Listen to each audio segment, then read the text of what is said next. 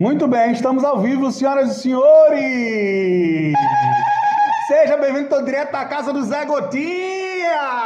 Aê! Por quê? Porque eu Boa, boa, Herói boa, boa, boa. nacional! Salve, salve.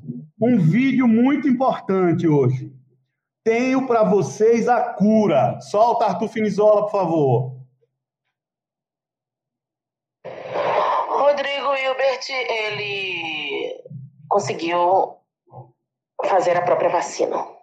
Rodrigo Hilbert pegou a mamona, amassou no próprio tacho que ele mesmo fez, na sua oficina de serralharia, pegou o leite da sucupira, passou por um pano fino, uma gaze, misturou, benzeu, subiu a montanha atrás de uma água puríssima em Minas Gerais, uma fonte rara, de, difícil acesso, quatro dias para chegar, embaixo de chuvas, tempestades, granizos, trombas d'água. Rodrigo conseguiu uma pequena gota e realizou a vacina para alimentar a vida, a sobrevivência de sua família e de sua mulher gata que faz yoga. Muito boa noite, palmas para Rodrigo Hilbert. Nosso herói nacional! Herói, herói, mito. Ele Zé Gotinha! Ele Zé Gotinha! O verdadeiro, o primeiro e único. Jorge já caiu ali.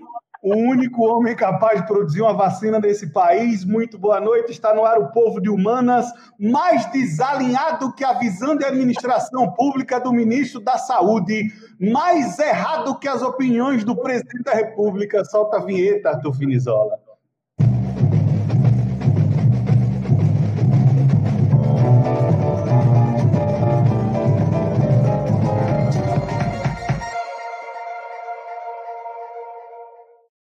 Senhoras e senhores, sejam muito bem-vindos a mais um Povo de Humanas. Eu sou Tainan Costa Canário, prof.canário. Comigo, os meus amigos. Hoje nós temos a ausência do Jason Chanchão, mas se vacilar, daqui a pouco ele pinta por aqui. Muito boa noite, meu querido amigo professor Ricardo Correia. Muito boa noite, senhoras e senhores, meus amigos de copo, meus amigos de cruz, aquele abraço. Temos hoje muitas notícias para falar do Exame Nacional do Ensino Médio e, claro, obviamente, também falar sobre educação e a pandemia que é o governo brasileiro. Olá, muito boa noite, meu compadre Jorge Lobo. Firme e forte, amiguinho.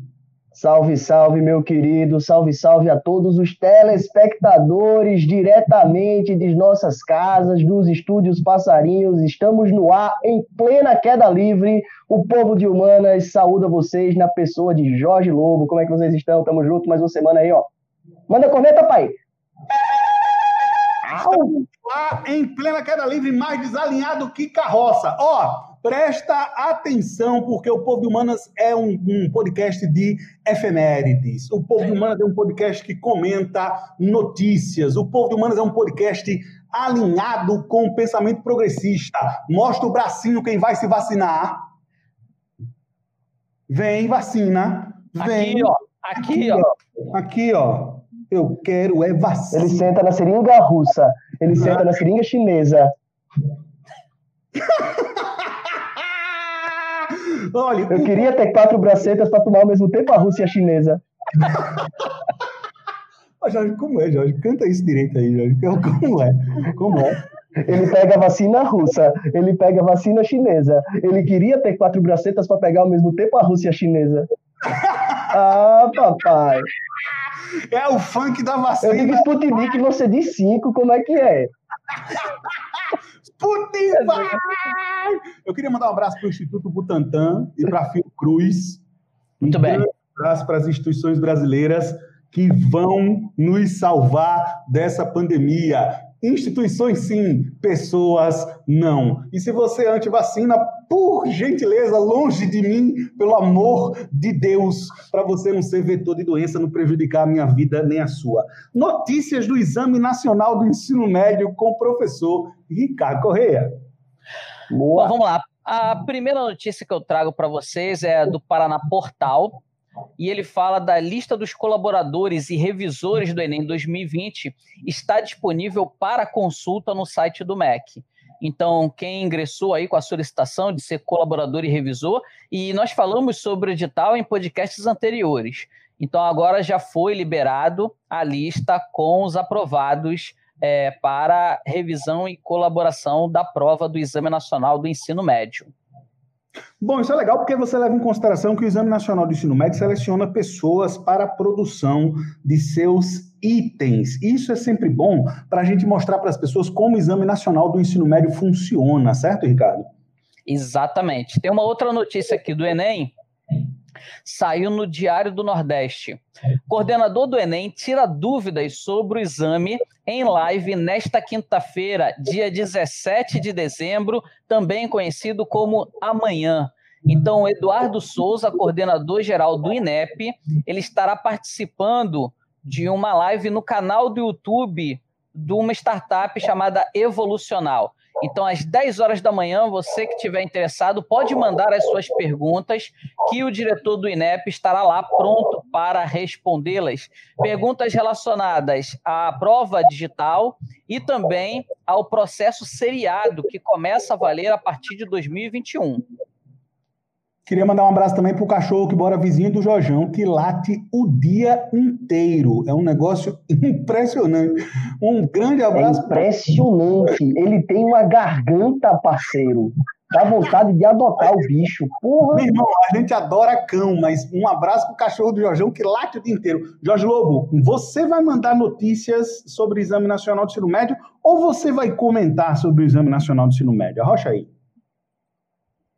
Eu queria fazer um comentário em cima da notícia do Ricardo, que é importante essa live e é preciso que a gente faça uma menção aqui, né? O fato dela estar tá acontecendo no canal de uma startup deixa toda coisa um pouco mais restrita de acesso, mas a divulgação, a publicidade e o fato dos alunos poderem tirar dúvidas com o coordenador do Exame Nacional do Ensino Médio vai ser muito importante, especialmente aí faltando 30 dias para o Enem e levando em consideração que muito do processo teve é, é, é, uma série de entraves, teve uma série de, de falhas de comunicação, e vai ser legal esse momento para que os alunos possam efetivamente conversar com a autoridade, tirar suas dúvidas e se encaminhar melhor para a sua prova, né, que vai ser ali dia 17, dia 24 de janeiro. Bom, é, ele poderia. Desculpa, desculpa, Ricardo, pode falar. Ele poderia ter escolhido alguma instituição pública, algum órgão público de comunicação. Mas, sinceramente, cara, a gente já bate tanto que só o cara se apresentar publicamente, conversar Exato. com a galera, sabe, dá até vontade de falar assim, é um tá bom, vai, dessa vez eu vou deixar passar, valeu, vai lá e começa a conversar com a galera.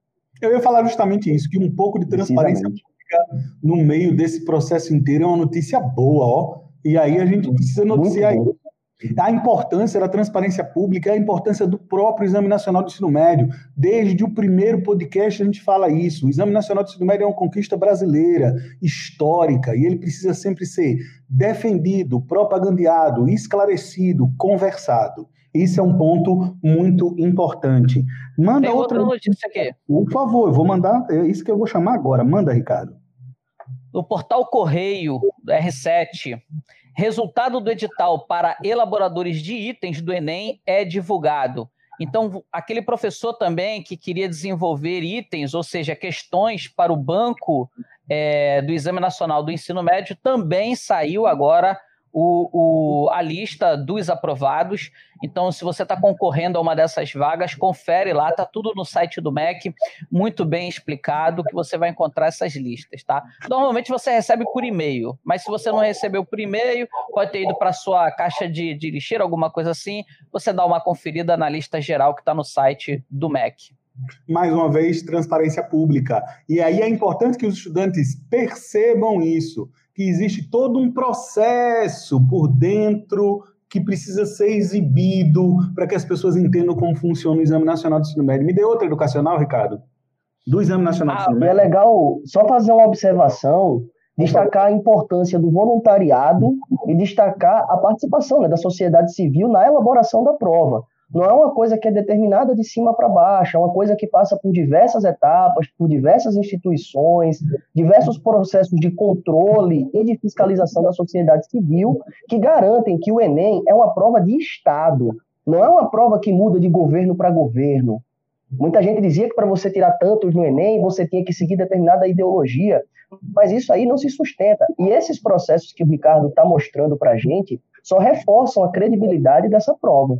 Próxima. Última notícia que eu trago é também do portal R7. O portal R7 está danado. Aí ele tem uma categoria que fala só sobre o Enem 2020. E aí é algo muito bacana, Tainan. Olha só. Covid pode ser tema da redação do Enem. Avaliam professores. Falta um mês para o exame. Confira dicas de estudo que é possível fazer para se preparar para a principal porta de entrada para o ensino superior. Ou seja, ele dá a entender no título da reportagem que uma das chances passa a ser alta de cair o tema Covid na redação do Exame Nacional do Ensino Médio, como se isso fosse possível de se prever. Rapaz, isso é uma coisa interessante, porque a, a matéria aí é puro clickbait, né? É, é, é, o puro desejo de ter cliques das pessoas. Isso faz parte dos mitos das lendas do Exame Nacional do Ensino Médio. O meu predileto não é nem essas adivinhações de tema. O meu mito predileto é que o Instagram do INEP dá dicas do tema de redação. Porque eu fico imaginando. Isso é muito bom. Eu fico imaginando o cara, o cara, o estagiário do INEP, doido, da comunicação. O cara faz assim: Hoje eu vou dar uma dica. Vamos ver se 4 milhões de estudantes adivinham. Meu irmão, isso não existe. Qualquer coisa pode ser. Ó, o tema do Exame Nacional do Ensino Médio, vou até tirar o óculos para enxergar. O tema do Exame Nacional do Ensino Médio é um problema de caráter político, social ou cultural. O saneamento básico tem tanta chance de ser tema do Enem quanto o combate a epidemias. Por que não o Zika vírus? Por que só o, o, Covid? Então, assim, muito cuidado, porque isso é gatilho de ansiedade para muita gente. Ai, meu Deus, qual é o tema de redação que pode cair no Exame Nacional do Ensino Médio? Gente, estudar a redação é diferente de adivinhar o tema de redação. Beleza? A gente sempre brinca com isso e sempre fala isso. Beleza? Essa é uma questão muito importante. Gente, posso mudar de pauta? Vamos para a educação em geral? Pode, pode sim. Vamos nessa? Então, por favor, professor Jorge, me dê uma notícia educacional. A FUVEST, meus tá queridos. Está caindo toda hora. Segura, tá, complicado aqui. Segura, Jojão. Vamos nessa. Ó, a FUVEST divulgou ontem, dia 15 do 12, os locais de prova da primeira fase do vestibular, além das orientações de biossegurança. Então, aí, para todo mundo que nos ouve diretamente de São Paulo, ou para todos os estudantes que vão migrar para a cidade de Pedra para fazer a prova da FUVEST, nós temos aqui que a prova será dia 10 de janeiro, agora de 2021. O link com os locais de prova para os, os alunos inscritos está disponível. A gente vai mandar tudo bonitinho uh, no nosso canal do Telegram, aqui o nosso editor manda para vocês. E lembrando que a primeira fase é composta de 90 questões de biologia, física, geografia, história, inglês, matemática, português e química, algumas questões sendo interdisciplinares. Nos sites oficiais da FUVEST, aqui a notícia do jornal da USP, você vai ter o protocolo de prevenção da Covid-19 e orientações de biossegurança aos candidatos da FUVEST.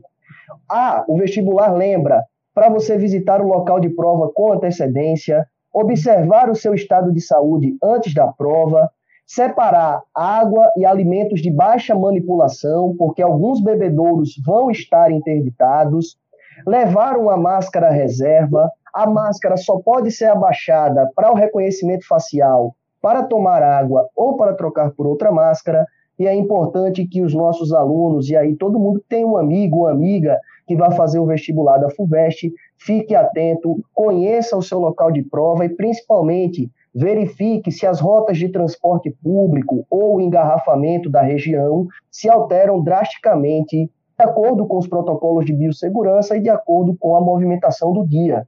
Vai que você depende de ônibus, metrô e, porventura, está com a capacidade limitada por determinada fase da quarentena, que a gente não sabe como vai estar tá daqui até o dia 10.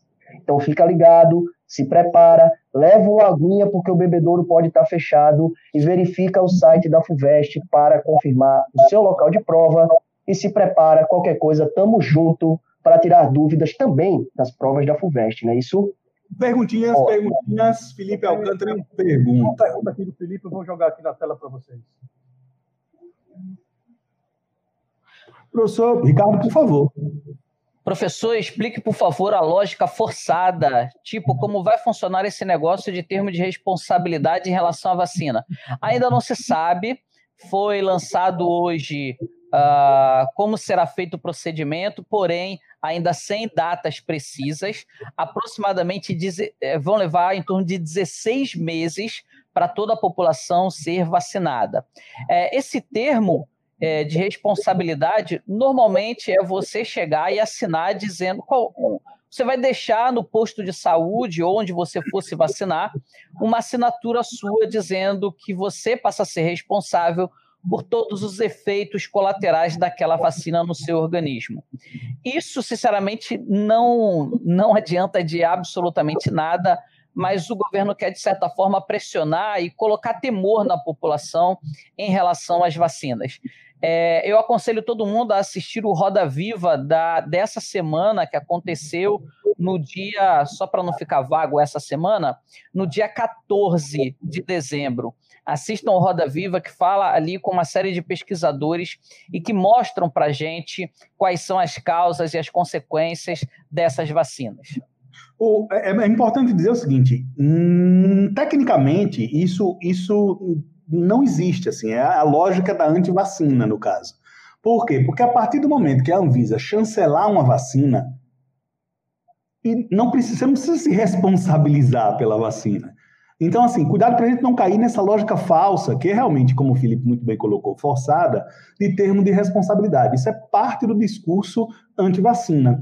E uma questão interessante é ver que muitas vezes esse discurso anti-vacina vem de profissionais da medicina. Eu queria lembrar a vocês, mais uma vez, a importância de seguir as instituições nas redes sociais. As instituições, o Instituto Butantan, a Fiocruz, porque as instituições têm posicionamentos e esclarecimentos muito interessantes a nos dar a respeito do funcionamento das vacinas. A prova, da regressão, a prova da regressão da nossa sociedade é justamente a necessidade de a gente explicar o óbvio, que vacina salva vidas Vacina salva vidas e ela é muito importante.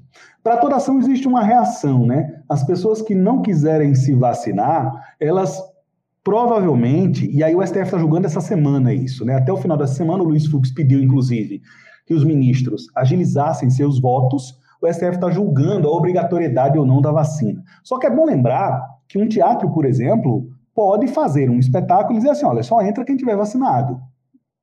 A própria sociedade civil pode reagir ao discurso anti-vacina. Muita água vai rolar embaixo dessa ponte ainda. Alguém quer comentar alguma coisa? Eu. É... Só para deixar claro também que esse podcast não é o local ideal para você aprender alguma coisa sobre isso. Então, o que o Itanã deixou claro aí é muito importante. Siga as instituições. Então, as instituições elas darão um aval ou não para determinada vacina. Por enquanto não tem vacina aprovada, tudo bem. A Anvisa está dizendo que por enquanto não tem vacina aprovada, por enquanto não tem vacina aprovada, ninguém será vacinado. A partir do momento que a Anvisa liberar alguma coisa, que é um órgão público, é o órgão responsável por isso, é, é não seria uma instituição é, fraca que iria colocar algo que pudesse é, colocar risco para a nossa saúde. É mais ou menos isso. A simples ideia de que a Anvisa liberaria uma vacina que possa fazer mal às pessoas já é uma lógica reversa, já é uma coisa sem é. fundamento. Esse é um ponto. Partiu? Esse é o apesar ponto. da só um, um, comentário rápido, que apesar da politização que a gente vê que está acontecendo entre governos estaduais e federais, a gente tem que lembrar que da mesma maneira que o exame do o exame nacional do ensino médio é organizado por um corpo técnico, por várias etapas de fiscalização e controle, qualquer medicamento, qualquer vacina é aprovada a partir de pareceres técnicos que passam por diversas etapas de controle e de gestão.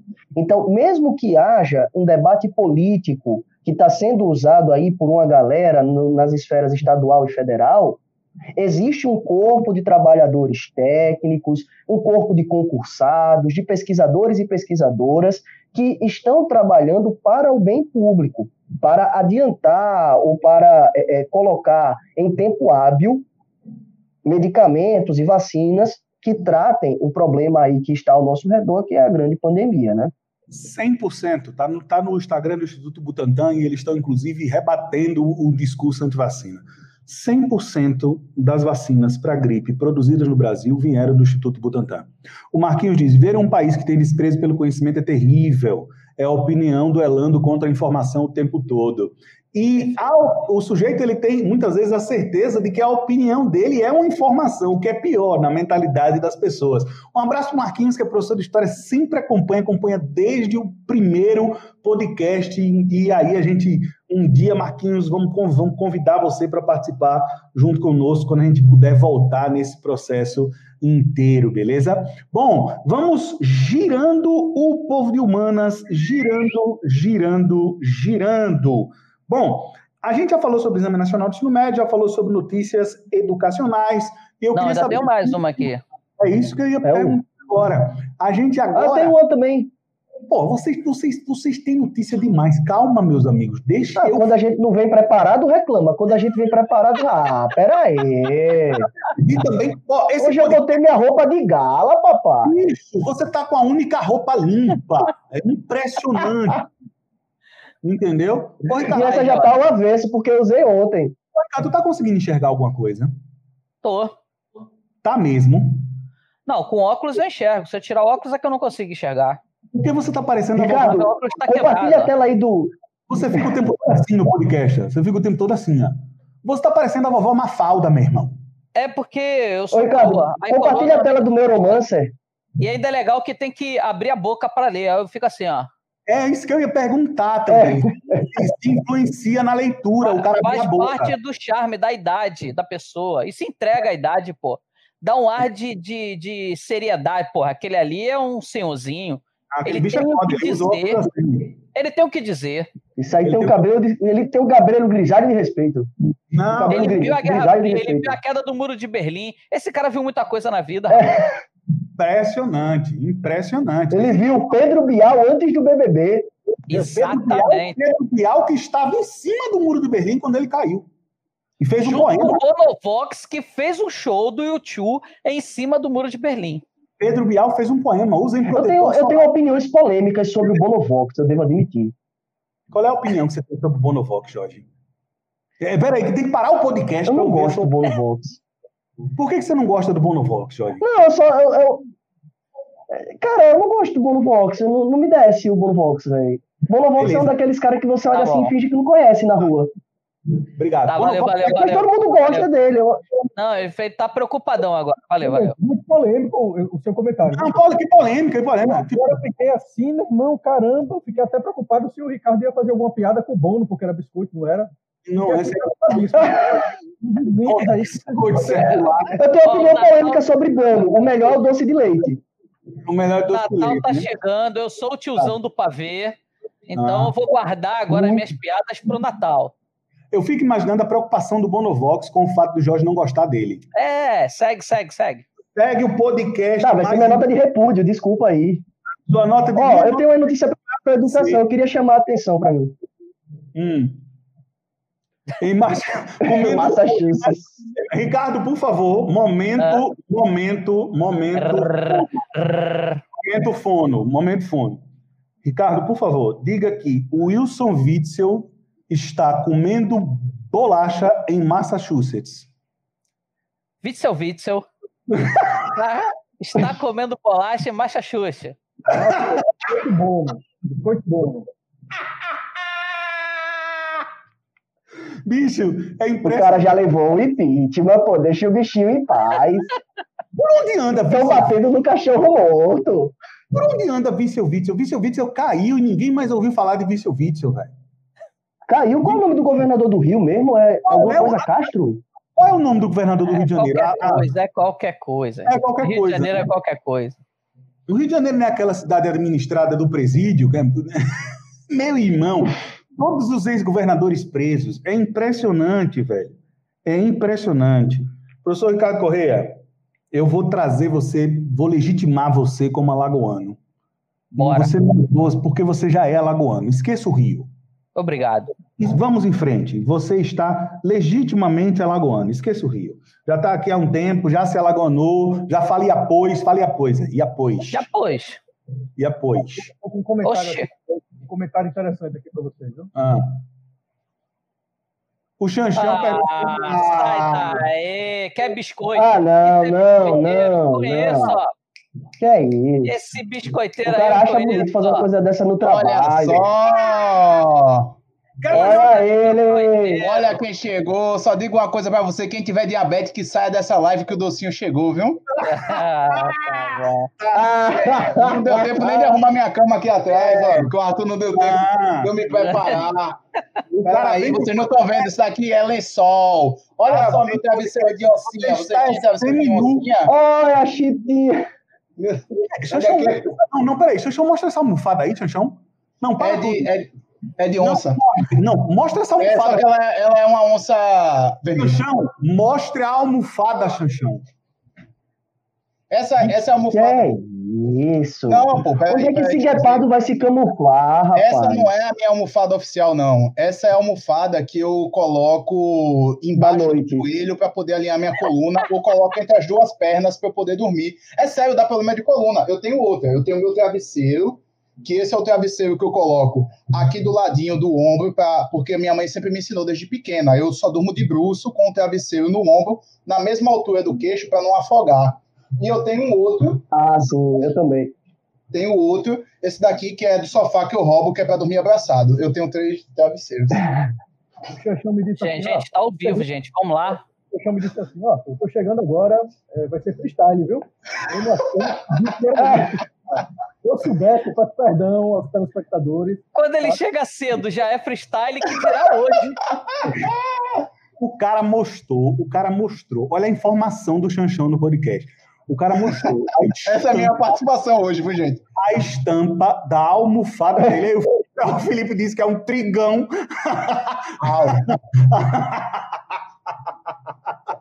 Sim, gente, vocês estavam falando aí o Fundeb, tá Não, falando. não, não. Tava falando do fundo. A gente tava falando. A gente tava É sempre a falando. mesma coisa, Fundeb, falando Bolsonaro. Do neoliberalismo! A É, é. tava falando. Que a geopolítica, desde quando caiu o muro de Berlim, tá? A gente O tava povo falando quer ver última isso. O povo quer saber o que é que a gente de verdade, como é que a gente dorme. Veja aí se a nossa audiência não tá aumentando. Xanxão, a gente tava falando do Bono Vox. O que, é que você acha do Bono Vox? do Bonivox. Ele calado é um poeta. A gente tava falando da importância do craque Neto para a geopolítica nacional. Aí Essa sim. Porque é brincadeira esse ministro da Saúde, é brincadeira esse ministro da Saúde. Agora, a última pessoa que usou essa estampa aí, meu irmão, foi Dona Florinda, em 1973. Isso daqui é Nelson Mandela, rapaz, quando saiu da prisão. E a conversa. tá ligado? Ah, meu, que coisa absurda. Professor Jairo Chanchão, boa noite. Boa noite, gente. Tudo bem com vocês? Vamos embora. Vamos embora. Olhe, vamos para notícias, notícias, notícias. Eu gostaria de chamar tem um negócio de educação, pô, pra chamar o pessoal rapidinho. Você tem um negócio É de educação? isso, pô. Ele eu tenho, tem, é eu tenho. importante. Todo mundo Não, cara, assim, ó, meia hora de podcast. Vai passar o assunto ou vai ficar só em educação? Decide. Calma, pô, deixa eu falar aqui. Ó, o Anísio Teixeira está completando 120 anos. Um dos patronos da educação no Brasil. Fundador do movimento Nova Escola. O- o- um dos primeiros a lutar por educação pública, gratuita, laica, universal de qualidade. Então, a USP, na Cátedra de Educação Básica da USP com Itaú Social, está promovendo um colóquio online, né, que você pode assistir no canal do YouTube. Hoje você teve a primeira palestra, que foi das 15h30 às 18h30. E amanhã, dia 17 e dia 18, a partir das 16 horas até as 18h30, você vai ter aí um pouco da vida e da obra de Anísio Teixeira. Beleza? Fica aí a dica de educação. Lembrando que Anísio Teixeira dá o nome do INEP, né, o Instituto Nacional de Educação e Pesquisa, e vale conhecer quem foi né, o educador baiano, nascido no ano de 1900 e um dos, um dos vanguardistas na educação de qualidade no Brasil. Né? Perseguido pelas ditaduras brasileiras, propôs escola laica e de qualidade. Anísio Teixeira, fundador de um enorme movimento educacional nesse país. Uma, uma coisinha, só que rapidinho, o INEP, minha gente, não só faz o Enem, não. Tem gente que pensa que o INEP só faz o Enem. O INEP é um grande instituto de educação, Beleza? Vamos em frente agora, Ricardo. Me dê outra notícia aí, por favor. Dentro da pauta que você chamar, Rocha. Saiu no jornal Gazeta do Povo é, estudo com 191 países mostra que manter escolas fechadas durante a pandemia é um erro. Então, um estudo realizado pelo Insight for Education, com dados de 191 países, concluiu que a abertura de escolas não tem relação com a taxa de infecção por Covid-19. O estudo também constatou que quase todas as nações que estão sem aulas presenciais são países pobres, na maioria na primeira onda da pandemia, e serão extremamente prejudicados pelo déficit educacional. O que a maioria dos países que está enfrentando a segunda onda da pandemia permaneceu com as escolas abertas. Então, o que esse trabalho está mostrando é que não fez muita diferença o fechamento das escolas, como, por exemplo, o caso brasileiro. E, de fato, nós somos o segundo país com a maior quantidade de pessoas contaminadas pelo Covid, mesmo com as escolas fechadas. Então, isso mostra que as escolas permaneceram fechadas, porém, não houve um respeito ao isolamento, não houve um Estado que determinasse efetivamente um isolamento, e isso proporcionou uma circulação viral muito grande e que a escola em si acabou não afetando o seu fechamento. Então, ela permaneceu fechada, você passa agora a ter um passivo educacional muito grande, algo que é irrecuperável, e ainda assim, nós estamos batendo aí recorde a todo momento de contaminados pelo Covid. É um trabalho muito bacana e na medida em que os estudos eles vão se aprofundando, a gente começa a fazer outras leituras sobre o que está acontecendo. E eu comecei a ter uma visão assim de que é, é, na verdade, o estudo apresenta e eu concordei com ele. Era necessário você ter um grande lockdown. O que as nações desenvolvidas fizeram foi isso. Então elas fecharam por 30 dias como se fossem férias. Então não tiveram prejuízos educacionais. Depois reabriram e aí reabriram as salas de aula. Deixa eu ver se eu entendi. Aí... Ah.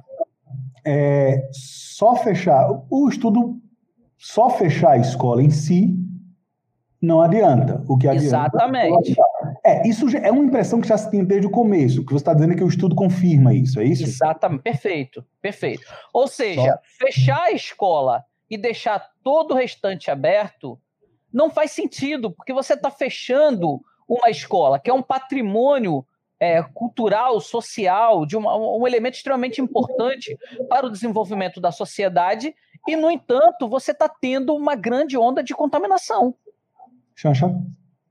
É, só também a gente não pode fazer a. a, a obviamente, não li a, a matéria, estou pegando a partir do que o Ricardo está apresentando, só acho que a gente tem que ter muito cuidado com esse.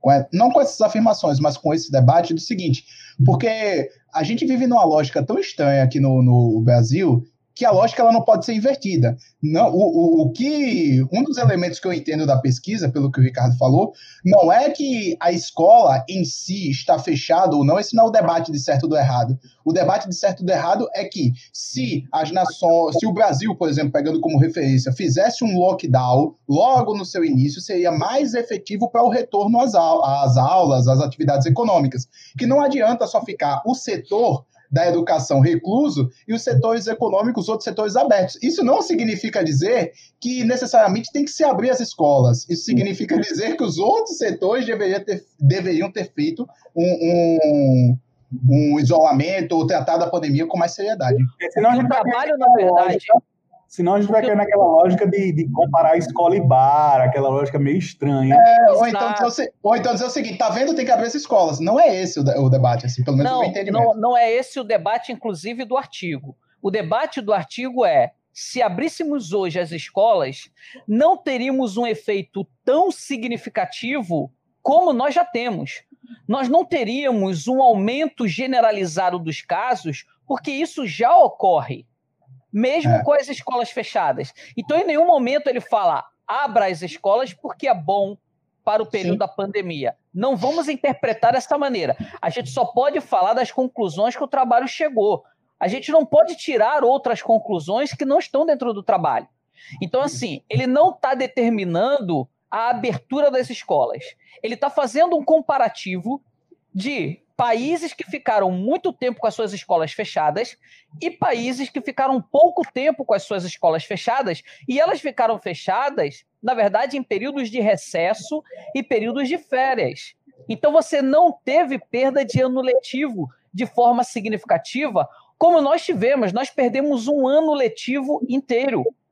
E, por favor, quem me conhece sabe muito bem que eu não estou aqui fazendo uma defesa da reabertura.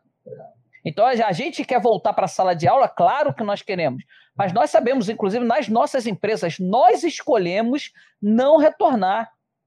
Mas isso é uma condição de subdesenvolvimento a partir do momento em que nós estamos fechados há muito tempo. Certo, então, é, certo é, desculpe interromper, que deveria ter fechado tudo no começo. É isso, é Essa isso. é a única certeza do processo é inteiro. É isso você iria diminuir a circulação da carga viral na sociedade, porque está todo mundo em lockdown.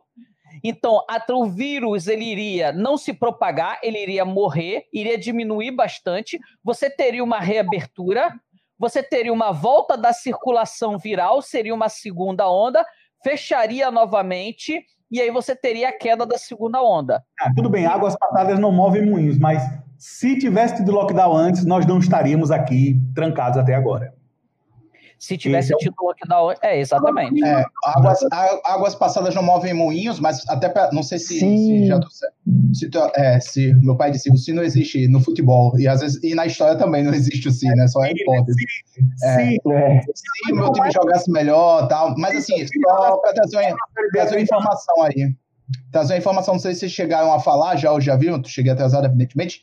É, saíram os dados da, das mortes hoje, 968 mortes, sem contar São Paulo. Então, possivelmente, a gente está voltando a atingir com subnotificação e com todos os problemas, aproximadamente mil mortes no país. Já há, já há estudos que apontam que existe a possibilidade de se chegar muito perto de 1.500 mortes por dia. E isso é uma coisa, as pessoas precisam entender isso. É uma coisa imprescindível que se entenda isso. São vidas humanas. E as escolas estão fechadas. Exato, é isso é que eu queria falar. e as escolas estão fechadas. Então, quer dizer, o que o trabalho está mostrando é o seguinte, cara, é inútil que vocês estão A forma como nós direcionamos a nossa quarentena, ela foi praticamente inútil. Só países pobres, subdesenvolvidos, permanecem com essas escolas fechadas porque não fizeram lockdown anterior e não estão fazendo lockdown agora. Porque se está aumentando o caso, fecha tudo. O, o que Só parece. Você vai fechar tudo no mês de dezembro, na véspera do Natal. É. O comércio vai ser o primeiro que vai gritar. Vai ter o velho Isso. da van gritando, vai ter essa galera toda gritando. Não, o velho da van ele já grita normalmente. Não, mas o que parece. O que parece vai ter ele gritando de terno verde. É. é. O vermelho. É, nessa, o vermelho e verde. É, nessa condição de subdesenvolvimento aí que o Ricardo está falando, o que é interessante, o que é interessante é mostrar que parece que pegaram um setor que se colocou contra, a primeiro momento, principalmente da, da, da, abertura das escolas, que foi um debate que pegou muito na sociedade, parece que os governos pegaram isso como bucha de canhão, não, não conseguiu uma, uma melhor expressão, entendeu o que eu quero dizer? Pegou essa pauta, se agarrou a essa pauta não abriu a, as escolas porque não tinha condição e parece que isso é o, o máximo a ser feito quando tem outros setores da economia aí abertos. Olha a situação como está. É como se o sacrifício tivesse que ser feito somente na educação. Gente, eu queria tá mandar uma coisa, mas... Eu queria mandar um abraço para o Zé Gotinha, que não apertou a mão do presidente. Fez uma oi! oi, o Gotinha só faltou fazer assim. E aí eu vou girar. Professor Ricardo, você oi. Eu posso, posso passar para notícias? Encerramos a pauta educação? Não, ainda tem uma outra.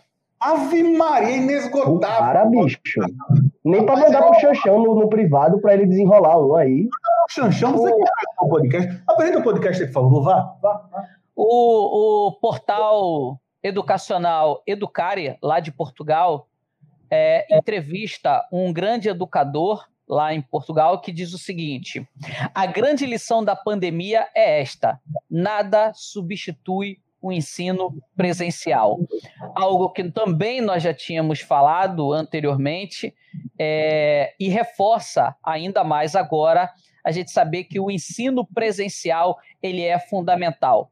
Por mais que ferramentas híbridas possam chegar, nada substitui o convívio e o contato entre as pessoas, e é isso que, na atualidade, as crianças mais sentem faltas. Não são raros filhos de amigos meus, na verdade, os meus amigos me contam que os seus filhos pedem para ir para a escola, para passar na porta da escola, para simplesmente ver a escola.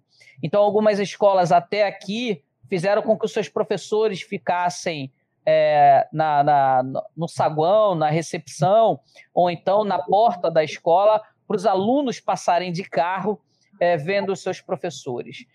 É, essa é a grande lição educacional que deixa essa pandemia, se a gente puder aprender alguma coisa para o lado educacional.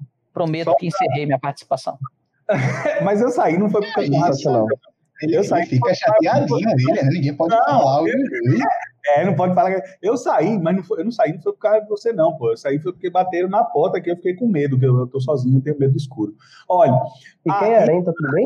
Ó, o Zé Gotinha, Aí, o Zé Gotinha. Olha o Zé Gotinha aí, ó. Uh! Uh! Ô, louco! Ele fez pastel, velho. Vocês nunca fizeram isso com ninguém, não? E aí, vacina. pastel, ele fez um pastel. Não, eu pensei nele fazer assim, ó. Iau! Iau! Gotinha. Mas ele é uma gota, ele não tem cabelo, não. Ele é uma gota, ele não tem cabelo, não. Meu Deus, Xanxão era melhor você ter ficado. Ele é uma gota, não tem nariz e tava usando máscara. E daí? É, pra você ter mais consciência social que o nosso presidente. A Hello Kitty não tem boca e nem por isso ela não se alimenta. E aí? Opa, caramba, Aí eu, eu não sei. Eu não, sei é, não sabe, ele não sabe, Des, ele não sabe. Desculpa, eu não tenho Mas você sabe o que foi, né, velho? Foi o capitalismo que comeu a boca da Hello Kitty. É o neoliberalismo. o neoliberalismo.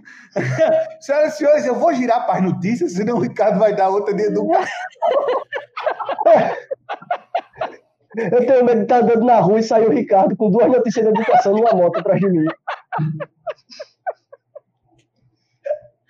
O cara vai na venda, tem, tem farinha não, mas tem o Ricardo aqui com duas notícias. Jorge, me dê uma notícia para mudar essa pauta, pelo amor de Deus. O Alain de Abreu é um importante repórter da revista Piauí. Ele é autor de um dos mais importantes livros sobre tráfico e segurança pública no Brasil, né? Cocaína Rota Caipira, um dos maiores estudiosos é, é, e repórteres da área de segurança sobre o PCC, sobre os impactos das polícias no Brasil. E ele publicou hoje mesmo, meio-dia e 16, com uma correção sugerida por mim no Twitter, porque ele falou que foi em 97, em Sergipe, que o governador renunciou após um conflito com a polícia e com o exército. Aí eu fui lá e disse: excelente texto, mas na verdade foi Alagoas, onde teve esse conflito entre policiais e militares do Exército na Assembleia Legislativa, que culminou com a renúncia de Divaldo Suragi. O nome do texto. Dá sete para é, ele, Poli... Dá sete para ele. Não, na hora caiu no meu Errou conceito. Ele, é verdade. Ele me respondeu, fiquei tão feliz. Ele é verdade, obrigado. Pô, tamo junto. Virei Ai, brother do cara. Eu contribuí. Vou botar no meu currículo. Colaborei para a revista Piauí, tá ligado? Que viagem. Esses caras da Piauí só copia e cola aí, Deus. Rapaz, eu lembrei de um caso, posso contar? Uh, já era a notícia do. Peraí, Jorge. Jorge, Jorge, eu lembrei de um caso. Águas passadas não movem moinhos. Você falou. Quem pegou, pegou. Você falou, colaborei com a revista Piauí porque eu, porque eu mudei a data do negócio. Eu tinha um professor, eu tive esse professor, chegava na sala de aula e fazia. Saiu um texto meu na Veja, vocês viram? Esse bicho é muito importante, sai um texto dele na Veja. Ele mandava cartas para a seção Cartas do Leitor. E quando a carta dele era publicada, ele chegava em sala e dizia: Sai um texto meu na Veja, vocês leram? Vocês leram? Ele ainda perguntar se a galera não leu.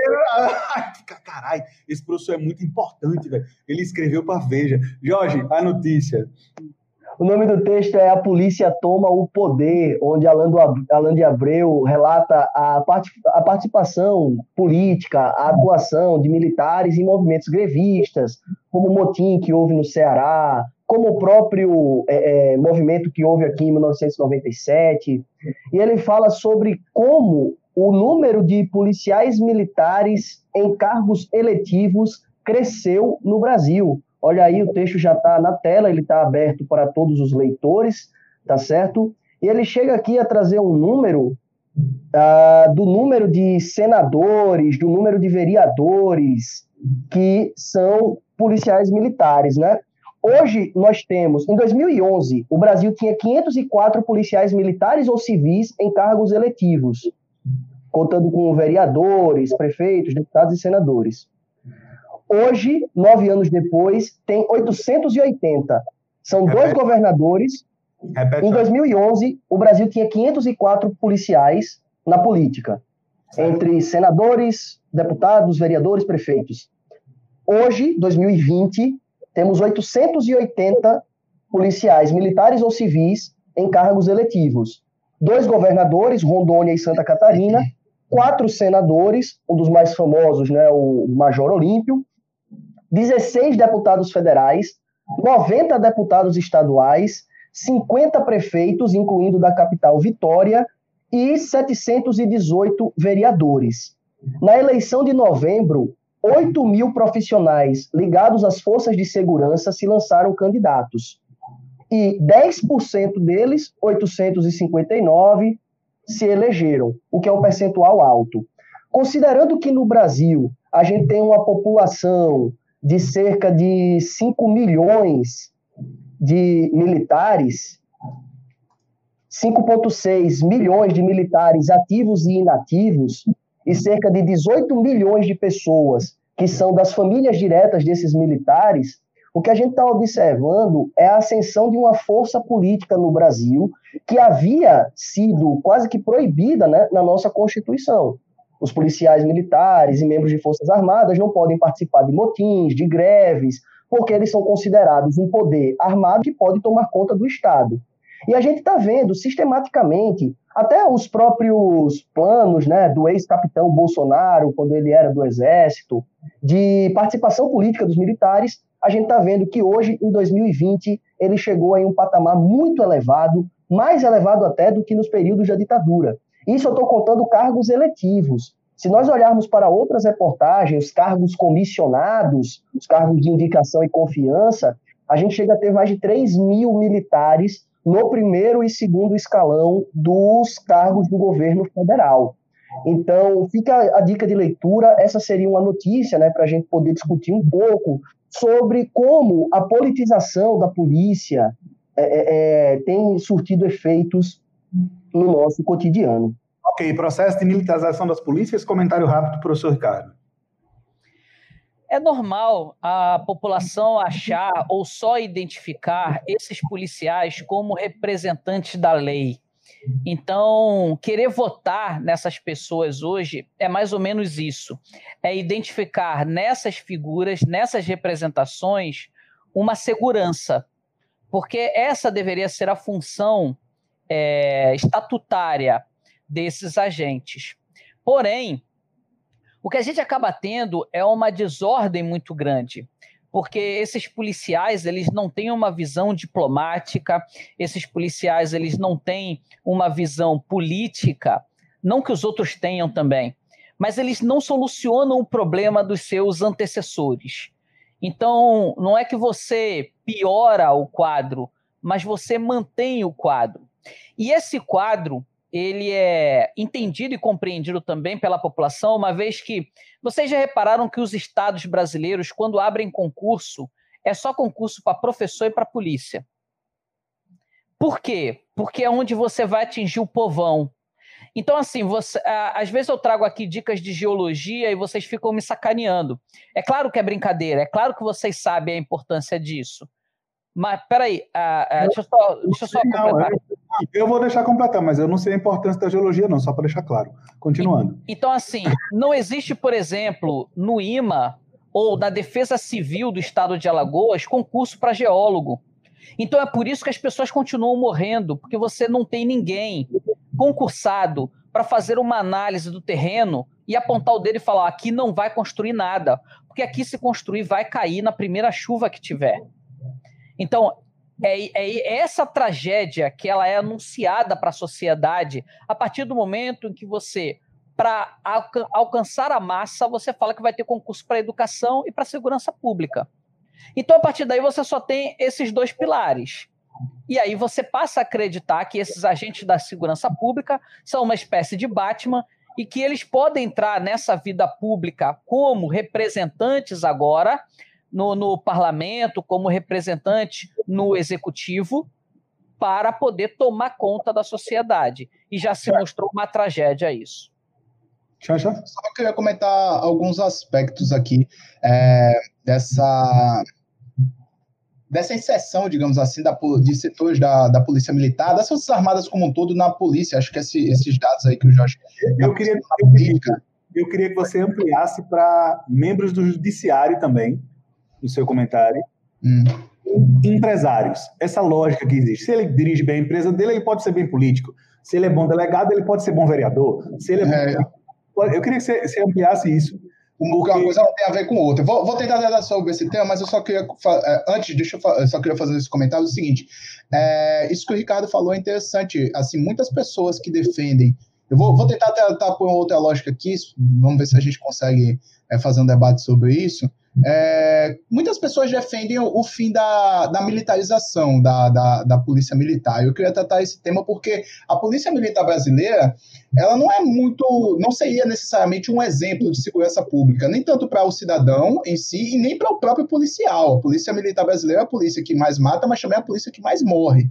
É, um desses aspectos que o Ricardo falou é importante tratar porque um dos projetos da militarização é fazer com que o indivíduo ele que ele passa no concurso que ele entra nas Forças Armadas, entra na própria polícia, ele saia um pouco da sua sociedade e não se sinta a parte dela. É diferente, por exemplo, de algumas outras polícias já militarizadas que tem, por exemplo, no Canadá, até no próprio Estados Unidos, é, onde, por exemplo, os chefes de bairro, os xerifes, digamos assim, eles são eleitos pela população. A polícia militar brasileira não tem essa relação com, com o povo. Ela, o cara passa no concurso, se mete no quartel, no quartel tem toda uma ideologia, um treinamento da polícia que tem que ter para ser um, um, um profissional, digamos assim, da segurança, mas tem toda uma série de ideologias em cima do, do indivíduo às vezes são filhos de, de, de trabalhadores, de gente humilde, que, tem uma, que vê no concurso da PM uma oportunidade de galgar melhores condições sociais, e isso faz com que se, se desgarre um pouco da sociedade, às vezes nem se reconheça na sociedade que ele faz parte. Eu acho que esse é um, um tema importante, esse tema da segurança pública e da inserção da, da cada vez mais da militarização da política,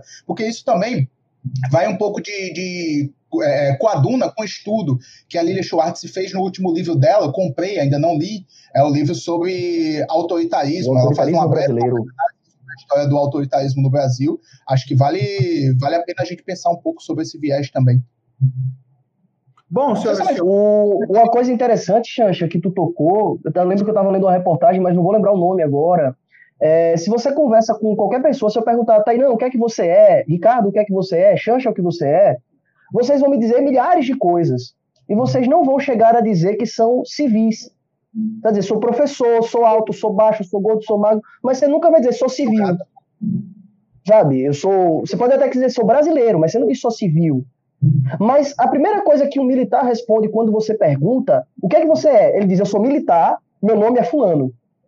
Então ele passa por um processo de formação para a corporação, ele passa a pensar mais na, na, corporação do que efetivamente na sociedade civil, mesmo que a missão da corporação seja viver para a sociedade civil. Né? O Major Olímpio, né, o, o Sérgio Olímpio, senador por São Paulo, afirma nessa reportagem da Piauí: nossa formação valoriza a luta do bem contra o mal, o discurso da ordem, a defesa da família e o endurecimento das leis no combate ao crime. Por isso, somos conservadores, define o senador paulista Sérgio Olímpio Gomes. Ele atua na política desde 2007 e ele acredita que a população encontrou no policial um representante com credibilidade, justamente um herói, né, o Batman ou o Capitão Nascimento, que a gente pensa né, que vai solucionar os nossos problemas.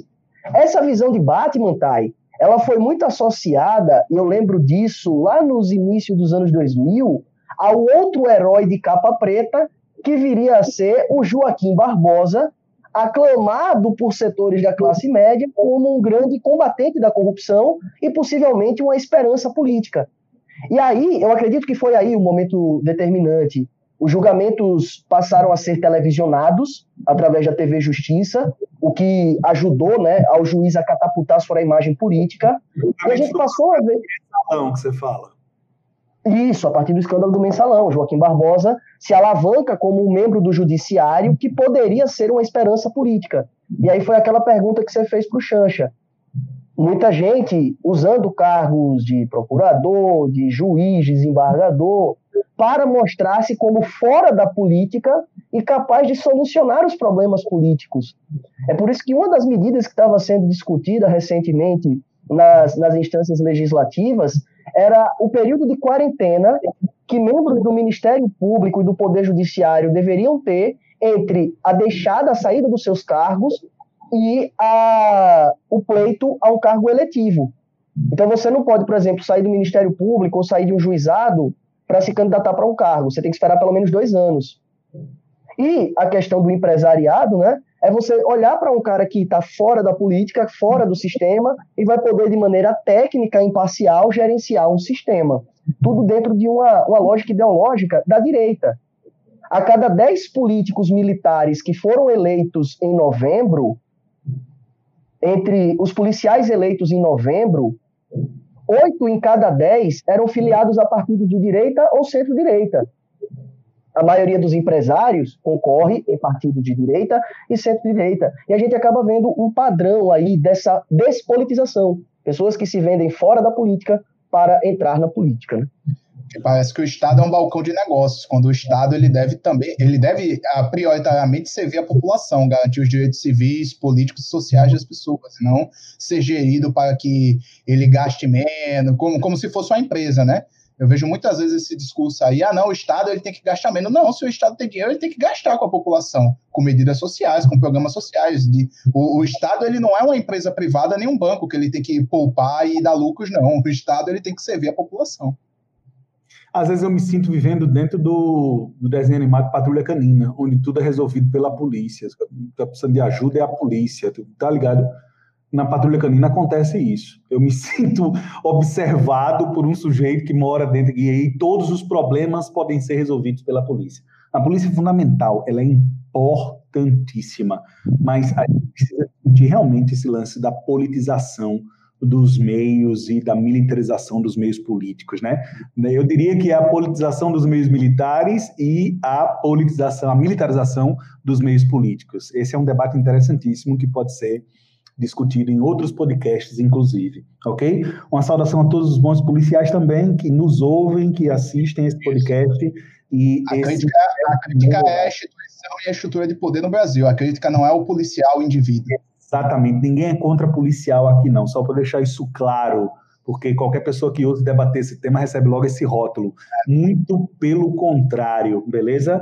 Okay? É triste queria... ter que explicar o óbvio, né, cara? É triste ter que explicar o óbvio. Eu queria mandar um abraço pro meu irmão, que é policial, inclusive, tá ligado? Para que as coisas fiquem esclarecidas, meu irmão Rogério. Olha só, vamos em frente. A gente vive no país em que é preciso explicar o óbvio o tempo inteiro. Então a gente precisa no podcast explicar o óbvio. Todas as instituições merecem ser discutidas, beleza?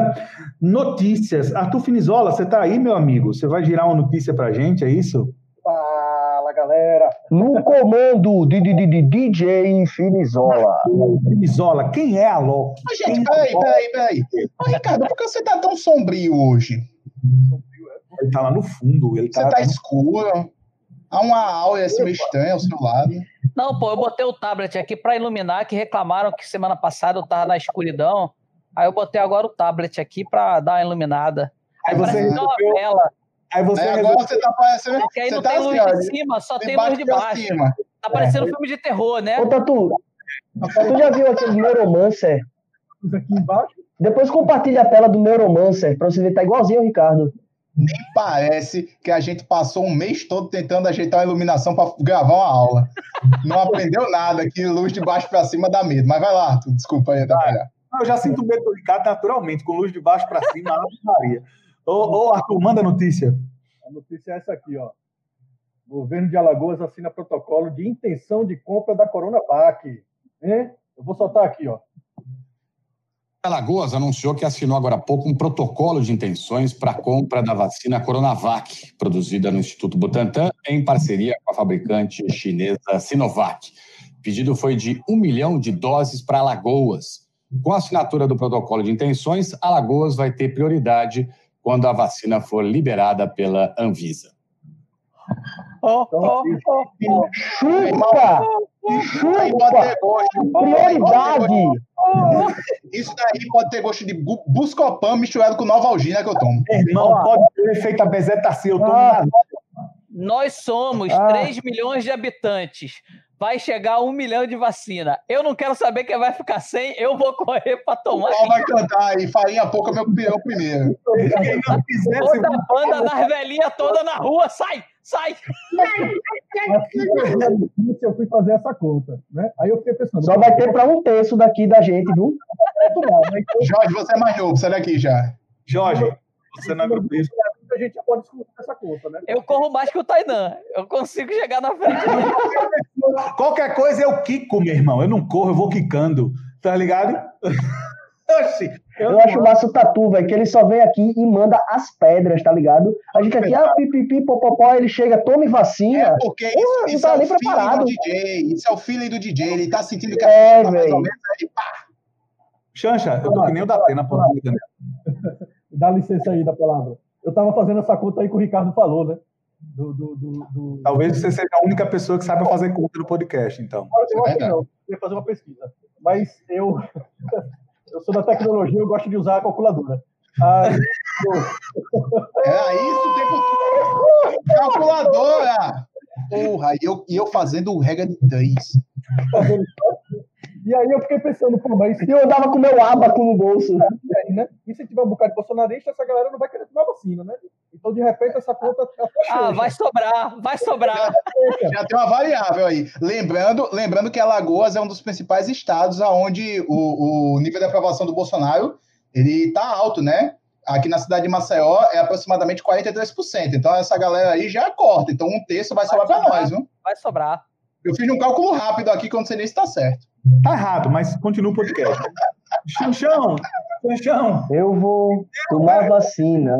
E quem quiser que tome cloroquina, Que ritmo, hein, pai? Vamos lá? eu vou tomar Uma vacina. Eu tenho uma notícia. Uma notícia que po- poderia ser boa, mas ela não é. É aumento de salário. Quando bate aquele aumento de salário, parece legal, né? Fala de aumento de salário, eu até me arrepio. Não sei a última vez que eu tive um aumento de salário sem reclamação com ninguém. É, o Congresso aprova a Verdade. lei que dá diretrizes para o orçamento de 2021. O texto vai à sanção do presidente, evidentemente. Então, essa proposta de lei de diretrizes orçamentárias, dentre uma das medidas, foi aprovada hoje pelo placar de 44 votos a 10 na Câmara. Ainda vai passar pelo Senado, desculpa, e ela aumenta o salário mínimo em. Chuta! Não vale ler. O Arthur botou a notícia? Eu tava lendo, não sei se O Arthur botou. botou e tirou, botou e tirou. Chuta, não, não, não sobe, não, Arthur, ainda. Dá uma segurada. Segura aí, corta pra mim. Corta, chuta, Tô parecendo o Ricardo aqui. corta, peraí, vamos- vamos ensaiar isso, não, vamos ensaiar isso. Volta, volta, volta, gostei, não, isso foi sensacional. Desculpa. Muito bom, muito bom. Corta pra mim aqui. E foi bem sensacionalista. Peraí, peraí, peraí. Um, dois, três, vai. Olha, Corta pra mim, corta pra mim aqui a notícia. Pra mim. Minha cara na tela, minha cara na tela. Minha cara. Isso. Digam. Chuta aí, a gente tá se divertindo hoje.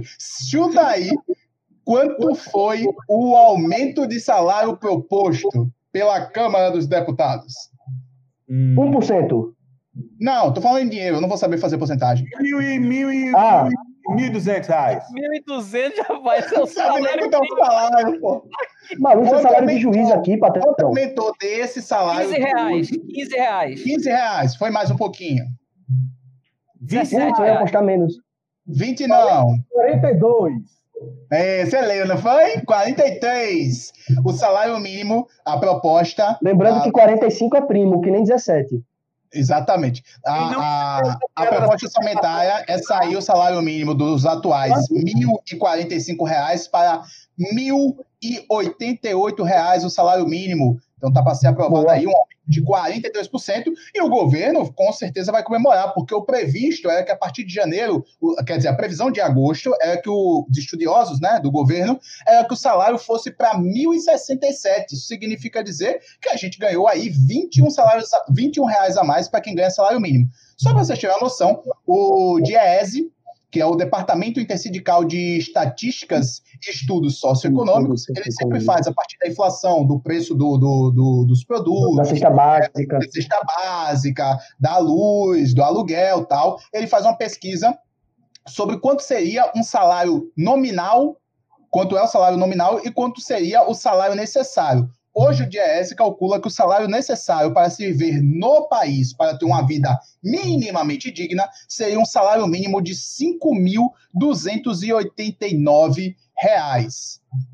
Ou seja, tá um pouco, quer dizer, tá um pouco não, tá bem aquém, quase cinco vezes aquém o salário proposto a partir de janeiro aí no país. Me diga, com salário, com luz, com água, com gás, com cesta básica e com outras coisas que se gastam numa casa, quem consegue viver com esse salário? É um desafio, né? Os deputados, o presidente é. da República viver com esse salário, não dá para viver? Programa, devia ter um programa, estilo aqueles do, do, do Discovery Channel de, de largados e pelados e tal, que seria sobrevivendo com salário mínimo. Aí a gente sortearia três deputados e três celebridades para sobreviver com salário mínimo. Entendeu? Joga na cidade, joga o cara na cidade para ele sobreviver com salário mínimo. Hum. Gente, eu vou resumir tudo que o Chanchão falou. Se tu for no mercado hoje e comprar exatamente o que eu vou falar agora. Se você comprar 300 de presunto, 300 de queijo, comprar seu pão, comprar o leite, com, você vai, vai gastar 50 conto, irmão.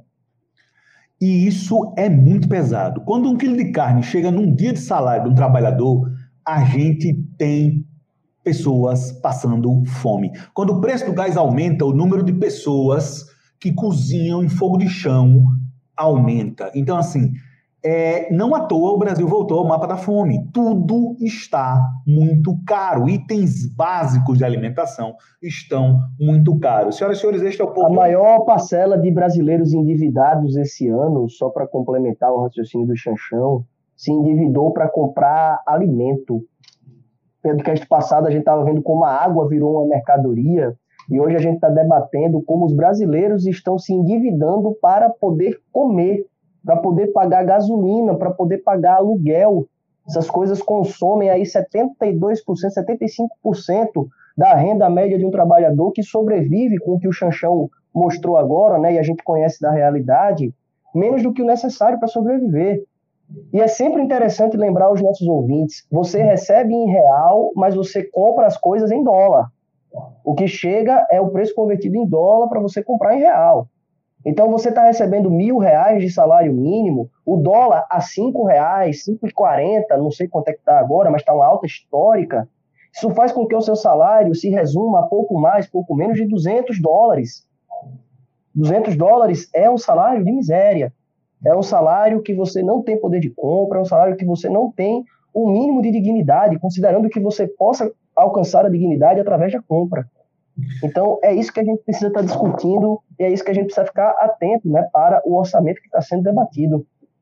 Senhoras e senhores, este é o Povo de Humanas, um podcast feito por professores em tempos de pandemia. Se você chegou agora, eu me chamo Tainan Costa Canário, comigo Ricardo Correia, Jairão Chanchão e Jorge Lobo. Como eu acabei de falar, nós somos professores, além de professores, somos amigos, trabalhamos, conversamos e dormimos em almofadas de zebrinha rosa. Lea, leoa, leoa. Leoa, leoa. Ok? Eu vou girar. O Povo de Humanas encerra a sessão de notícias ou o professor Ricardo vai aparecer com mais uma notícia sobre educação? Não, não tenho notícia sobre educação, não. Ok, podemos, podemos girar, meu amigo Ricardo Correia? Podemos girar, gira aí. Vai, vai, gira, Gira, gira, bora, roda o. Dá uma voltinha aí, também, dá uma voltinha. Ó, ó, pessoal, vou dar uma voltinha e volto. Vai, vai, vai, não. Que é isso, ao vivo!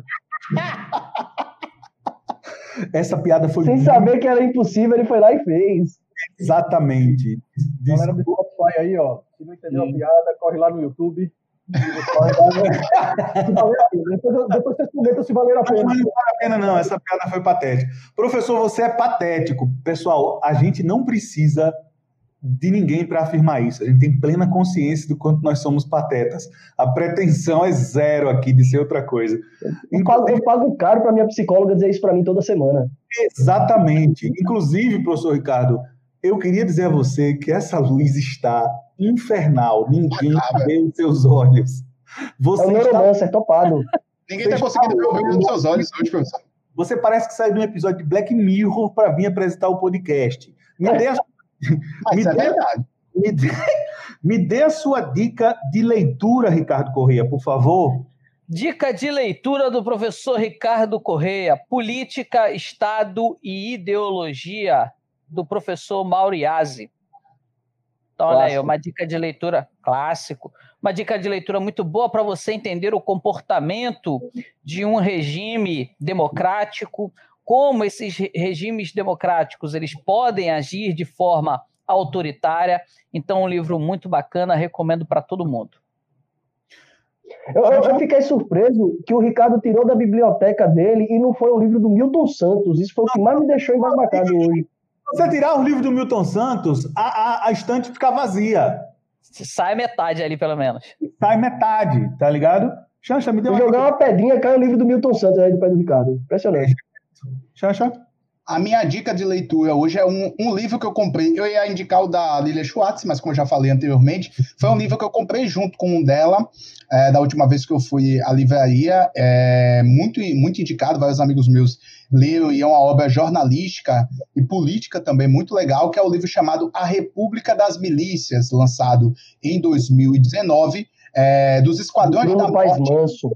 A era Bolsonaro, Bruno Paes Manso que faz uma, um livro jornalístico, historiográfico em certo sentido, e também político sobre a, a aproximação quase que umbilical e a formação genética do governo Bolsonaro e sua ligação com as milícias do Rio de Janeiro. É um trabalho muito bom, muitas pessoas indicaram esse livro para mim, confesso que ainda não li, mas indico aí os leitores, é um livro aí que está meio hypado, nos últimos tempos tem sido um dos mais vendidos em várias livrarias aí do país. Minha hypado? dica Hypado é o que que é hypado?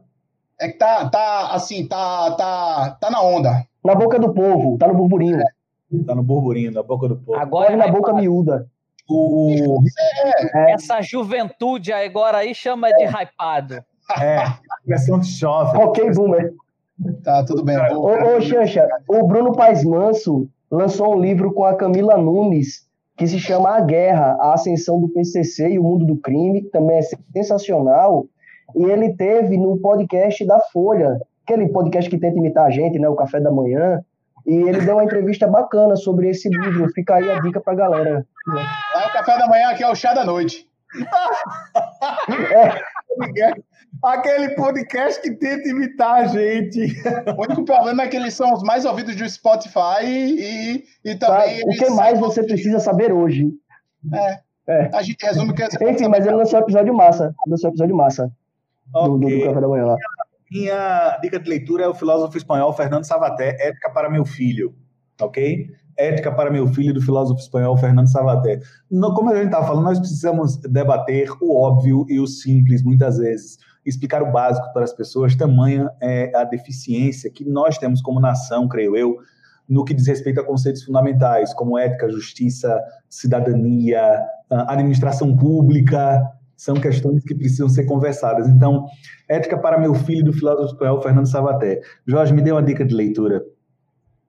Isso aqui é o livro História da África, do José Rivair Macedo. Ele era professor da USP à época, hoje eu esqueci qual instituto que ele está trabalhando. É um livro bem fininho, certo? É da editora Contexto. A editora Contexto é muito importante para o ensino de história no Brasil. Ela é responsável pelo lançamento de vários livros didáticos e paradidáticos, que são obras bem bacanas para a introdução ao estudo da história, que vão de diversos temas, desde história antiga, né, referência, desde história antiga, história da América Latina, é, história do Brasil colônia, República e Império. E esse livrinho aqui, História da África, é excelente, é introdutório, todo subdividido em capítulos de acordo com subdivisões do continente africano, destacando os principais reinos, vários povos, várias culturas. E eu sempre lembro aos meus alunos, né, lá na, na revisão de história, que é obrigatório o ensino de estudo de história da África na educação básica, pela Lei 10.639, e vai cair uma questão no Exame Nacional do Ensino Médio sobre história da África ou permanência da cultura africana no Brasil. Esse, livrinho aqui é muito bacana para você introduzir, para você estudar. Você encontra ele barato na internet, é capaz de encontrar um PDF que tenha caído do caminhão, mas essa seria a minha dica de leitura para vocês hoje. Muito bem, terminamos as nossas dicas de leitura. Este é o Povo de Humanas. Vamos para dicas de entretenimento e depois nota de repúdio. Além, Não, claro, depois esporte. Depois esporte e depois, e depois finalizamos com nota de repúdio. É, Ricardo Correia, o que, é que você anda assistindo? Alien, o oitavo passageiro. Porra, com essa luz aí, eu imaginei que a dica fosse alguma coisa assim mesmo, velho. Que luz terrível, alguém dá um lustre pra esse cara. Chega, tá me dando agonia, o olho do cara sumiu, velho. Vai, De 1979, da direção de Ridley Scott, um clássico e depois veio mais três filmes depois de Alien, o oitavo passageiro, um na década de 80, um na década de 90, um outro mais recente. Então virou aí um ícone. Muita gente fala do George Lucas, do Spielberg, mas também Alien foi é, um filme revolucionário de ficção científica para a sua época. Sasha, dica de entretenimento você tem? Minha dica de entretenimento ela vai acontecer no ah, dia. Diz... Eu vou desistir desse podcast antes de chegar. Ah, que foi? Não, vocês, estão, vocês fazem de palhaçada já. É pirraça mesmo, é pirraça. É, é pirraça. Vai, segue, segue, segue. Palhaço é. no xingamento. Pessoal, tá. tá. Aqui, eu deixo você se é, dia 19, dia 19 de dezembro, dia 19 de dezembro, silêncio que eu tô falando agora, dia 19 de dezembro, mais conhecido como sábado, às 21 horas, no canal do Caetano Veloso, vai sair a sua live de Natal. Então, melhor do que qualquer show que tenha do Roberto Carlos, vamos ver o, o verdadeiro rei da música brasileira, Caetano Eu vou assistir Roberto Carlos em Jerusalém. Você vai para lá? Não pode não, viu? Tá, te convido, vocês estão avisados. Carlos em Jerusalém. Eu não vou assistir a live do Caetano, não. Tainan, falem certo, o resto dos companheiros de Cop Cruz. Entretenimento. Os caras tá fazendo, esse cara aí tá fazendo alguma referência à minha língua presa? É isso que ele quer dizer? Os caras fazem pra mim. aí. Esse é o primeiro podcast que as pessoas brigam com, com, com, as pessoas que assistem a live. Aqui é quase o crack neto. quase o crack neto. Rapaz, um abraço pro crack neto. Crack neto. É ah, ele deve estar tá ouvindo mesmo a gente. Eu só tô com ele aqui no zap. É, abraço pra você, viu? Não, mas aqui eu tenho, aqui eu tenho o grupo dos professores da UNEAL. Alô, UNEAL! Queria conversar com vocês, viu? Olha, é assim. Muito bem. É, Jorge, entretenimento. Olha esse Saiu a entretenimento.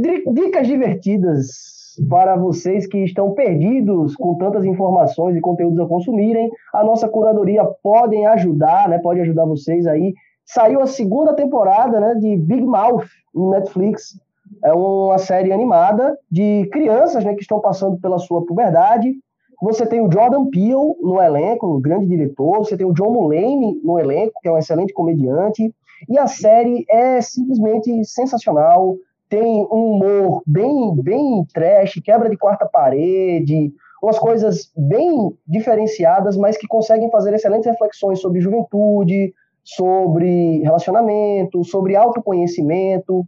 Então, é um desenho muito bacana. Eu estava assistindo com a minha companheira, Tami. Um beijo, Tami, aí, caso você esteja assistindo a gente, caso você tenha feito outro programa. Ou é humor ou é violência.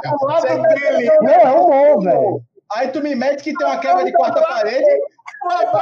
Não, quebra de quarta parede é quando o cara conversa com você, pô. É tipo quando você diz assim: você Oi, Felipe, eu sei que eu você parei, está aí. Eu parei na quebra da quarta parede. Quando você falou isso, meu cérebro estou stand-by instantaneamente. É ignorante. do que a quebra da quarta parede. Você é um ignorante. Ah, a população brasileira toda, nesse momento que nos assiste, entendeu o que é, que é a quarta parede. Todo mundo está esperando eu fazer uma intervenção. Até o Ricardo começou a rir. Não, não. O começo da sua frase interrompeu o meio da minha. É por isso que o pessoal não conseguiu entender que eu parede. O começo da sua frase interrompeu o meio da minha. É assim que você estabelece sua relação, Jorge. Olha, o negócio é o seguinte: eu queria mandar um abraço para minha companheira que está aqui do meu lado. Essa frase, Ela tá do outro lado. eu do outro lado. Aqui, eu queria mandar um abraço para Já minha tem noção de, de, de, de local, né? Já abandonou a companhia, velho, esse bicho aí. Vamos. Quero mandar um abraço para Ivanaísa. A narração do vídeo do começo é de Ivanaísa. Vai todo mundo mandar um abraço pra mulher agora. Sensacional, abraço pra da Isa, velho. Eu queria mandar um abraço pra minha mãe, queria mandar um abraço pra minha tia, queria mandar um abraço pra Xuxa. A gente tá muito emocionado ao vivo, né? É, entendeu? É isso mesmo. Mas sim, eu tava assistindo Big Mouth, é muito massa, fica a dica de entretenimento, vale a pena. Eu, se eu fosse vocês, meus companheiros, meus amigos, eu recomendo pra vocês também, é muito bom, velho, muito massa mesmo. quebrar a quarta parede quando sair daqui mesmo. Bom, meu irmão, o negócio é sair daqui que é quarta parede. O negócio é esse, entendeu? Quarta parede, entendeu? Minha dica de entretenimento é Cowboy Bebop. A série Muito bom, também. Cowboy Bebop. Para intro, ó, professor Ricardo, assista. Você que é um novo, mais novo otaku, que a gente conseguiu convencer você Você quer comprar um cavalo? episódios, entendeu? Você que gostou de Boa Noite Pum Pum, que tá aí atrás de você, ó. Nem leu essa porra. Gente, isso é triste, mas é foda. Ele leu sim. Ele leu só, só, Li só a um, orelha. um, Oh, tem 25 livros, o cara leu um. Tem 25 livros, não. Tem seis. Seis, Sete jogos. sete, sete. sete. É que pro Jorge nunca teve fim essa história. Meu irmão, é que o Jorge tá lendo com a, com a companheira dele ainda. Meu irmão. Arthur, dica de entretenimento. Deixa eu te falar uma. É, reza a lenda que é, a Disney Plus está fazendo aí a série do Lando também, né? E aí, aqui na pegada do Cowboy Bebop aí, viu? Cowboy Bebop é muito massa. Quem nunca assistiu Cowboy Bebop, Cowboy Bebop é um anime que marcou época. A trilha sonora é toda original, composta por músicos de jazz. A linguagem é muito legal. Tem série, altas referências pop. Fica a dica aí, Cowboy Bebop. Eu quero mudar o assunto. Ô, ô Xanchão, Peraí, pô, o Tatu. o Tatu tem uma dica de entretenimento, não é isso? Desculpa. Eu tenho.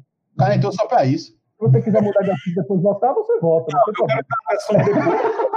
Cowboy Bebop aí, né? Eu quero mudar de assunto depois, porque eu quero deixar meu amigo Arthur Finizola à vontade. Tá, então, Hum, se quiser, eu saio. Por favor. é, eu, eu, eu- vocês vão deixar? Vocês vão me permitir falar? Semana passada eu indiquei o, o- o documentário aí do Netflix aí do, do Emicida, né? Mas eu ainda não tinha assistido, porque eu confiava, né, que o produto Oxi. era bom. É fraude, então, esse Aí negócio aí, meu irmão. Parece eu indicando o livro. Ah, Aí não. É fraude. colégio eleitoral precisa rever isso. Com o tô falando- Supremo com tudo aí. O Xaxão tá indicando o livro Pela é, ordem, pô, pela ordem. Exato. Eu tô com você, Arthur. Eu também não tinha visto, não. porque, confia na fonte, entendeu? Confia É na isso. fonte. Eu fui acompanhando o Projeto Amarelo e, e, e pesquisei, li, e rapaz, o negócio é de confiança. Eu Eu não vi, mas é bom, é ótimo. Eu botei, eu botei isso no meu projeto de pesquisa uma vez. A mulher, qual é a referência? Eu confia. sombra de dúvida. Vai, tá Deixa tudo bem. eu falar, deixa eu falar o que eu quero falar. E aí eu fui assistir, né? Na, na real, parando para assistir realmente, né? E, cara, eu vou, eu vou lhe ser sincero, eu chorei. Eu chorei em vários momentos do documentário, porque houveram momentos que, que, que tocou muito profundamente em mim, e me, e me parecia, assim, sendo bem sincero com vocês, me abrindo aí com vocês, é, parecia que era um povo inteiro que chorava dentro de mim. Não era só eu que estava se emocionando com o que assistia. E era isso que eu queria compartilhar aqui com vocês. o- E o negócio Muito foi assim, foi para mim, me tocou profundamente. Profundamente. E vou reassistir. Inclusive, está passando aqui atrás de mim. Ó. Catarse. Catarse é o nome dado quando a gente tem essa profunda identificação com a obra, como se ela pulsasse dentro de nós. Esse é o processo. Catarse. A palavra significa identificação. É muito bonito quando isso acontece, beleza? Quando nós temos catarse com a obra literária. Deixo isso aqui, ou artístico, ou visual, deixo isso aqui registrado, beleza? Xancha, aí, a minha dica não era essa. Eu só queria compartilhar esse. a minha dica, eu falo um pouco, cara. Então, de- deixa eu falar. qual é a dica, então? Não, eu entro, quando eu entro no finalzinho. Tem um som, cara, que eu quero mostrar para vocês, bicho, que é o som do, do, do Opis, né? E é esse som aqui. Eu vou botar a tela aqui para a gente poder vê-lo, né? Rapaz, o YouTube ó. vai derrubar a gente, velho. Eu vou botar um trechinho, não. Esse aqui tá liberado. É um novo normal, agora é hora de queimar fascista na fogueira da história. Agora é hora de sacrificar conforto, de restituir herança de antepassado escravocrata, colonizador de pessoas brancas como eu. Chegou a hora de enxugar o sangue preto palhado nas mãos de pessoas brancas como eu.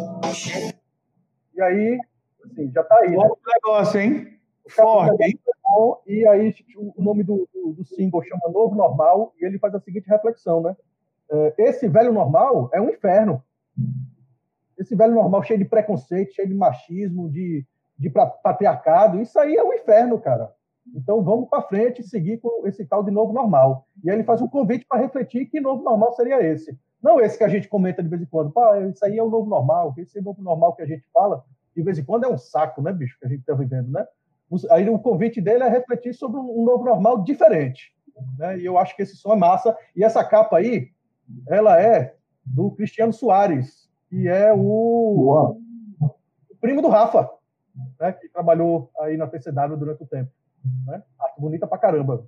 Um traço muito bonito. Então é isso. A dica de. Cristiano Soares é um grande artista.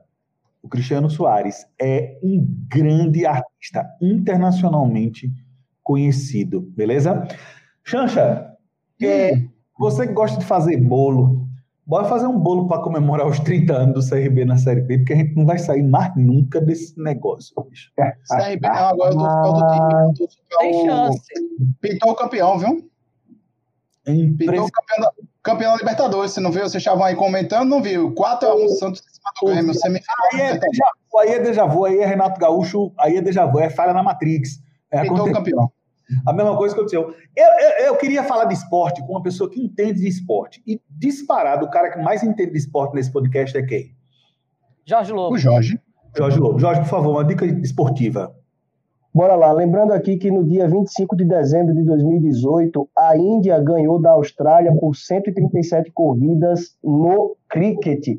A Austrália ganhou por 146 em 13 de dezembro de 2018 e a Índia ganhou as duas partidas anteriores, em dezembro de 2018 e em março de 2017, respectivamente por 31 corridas e 8 wickets. Para quem conhece o cricket, o wicket aí é um movimento conhecidíssimo. Eu estou falando isso, senhoras e senhores, porque amanhã, 17 de dezembro, a uma da manhã, horário da Austrália, nós vamos ter o clássico Austrália e Índia no Cricketzão Internacional. Fica aí o convite para vocês sintonizarem em qualquer lugar do mundo para ver este clássico.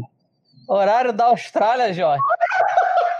Faz essa conversão do fuso aí, faz favor, velho. Oi, parceiro. Foi mal, irmão. É só contar, cada gominho é 15 horas, porra. É 15 horas. Deve ter uns 10. É uma hora, é 15 graus. 15 graus. tá brincando. Você é muito burro. A Austrália sozinha deve ter 5 fusos, tá ligado? Eu tô até confuso. Eu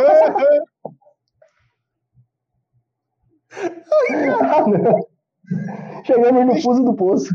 É, desculpa, Ricardo, eu não ouço suas é, aulas, não. É. Quando você tá dando aula antes de mim, eu tenho o, o, o fone de ouvido. Chegamos no fuso do poço! Todo mundo confuso aqui. Meu Deus do céu. É... Ô, ô, cosplay de Zé Gotinha, adianta aí, vá. Ricardo, o que é isso aí? É o quê? Isso daí eu não sei, não. É, é a live do Caetano. Não tá saindo é. som, não. E boiou. É. Fala na Matrix. Uh, Ricardo Correia, sua notícia de esporte. Cara, minha notícia de esporte é que amanhã sai o prêmio mais importante do futebol do ano de 2019, o prêmio Puscas, que vai presentear. Aí, aí o Puscas nunca, é, nunca foi o prêmio mais importante do futebol. Sempre foi, sempre foi. E o Flamengo e o Flamengo ele já teve o maior jogador do mundo. Em 1994, Romário foi eleito o melhor jogador do mundo e ele foi jogar no Flamengo enquanto era dono de ser o melhor, a chuteira de ouro, de ser o melhor jogador do mundo. E o Flamengo agora pode ter a chance de ter mais um troféu, de ter pela primeira vez o prêmio Puscas com o gol do Arrasca. Peraí, peraí. O troféu é pro Flamengo ou pro Arrascaeta, se ele ganhar? Não, o troféu é pros dois, né, pô? Não, o troféu é do Arrascaeta, porque o, O gol é o. troféu é do Arrascaeta, mas é como se fosse um título. É a segunda via para o clube. Exatamente. Bicho, olha só. O Flamengo é aquele time que comemorou o título de quase pau a pau com o Liverpool. Foi! Não, é o. Ninguém, ninguém, ninguém comemorou quase pau a pau. Com O Flamengo comemorou o título de 87 do esporte. Não, o título de 87 é nosso. É nosso. A instituição Olha, olha a corrupta, mágoa, olha a a o instituição corrupta, que eu não vou falar o nome, Sim. é que tirou o nosso título de 87, mas a gente não quer, não. A taça tá onde? Nós, nós temos um título rebelde. Isso é extremamente importante para nossa história. Uhum. Você sente o fel, a mágoa. Ele ficou muito profundamente. Não, fico não, pô, fico não. Eu ganhei do São Paulo, do Internacional, eu ganhei de time grande, pô. Tu Vocês estavam lá na Série B ainda. Tu ganhou, tá jogando em que posição? Só não tá ganhando. Só não tá ganhando. Não, eu, enquanto torcedor, assim, porque Ah. parte.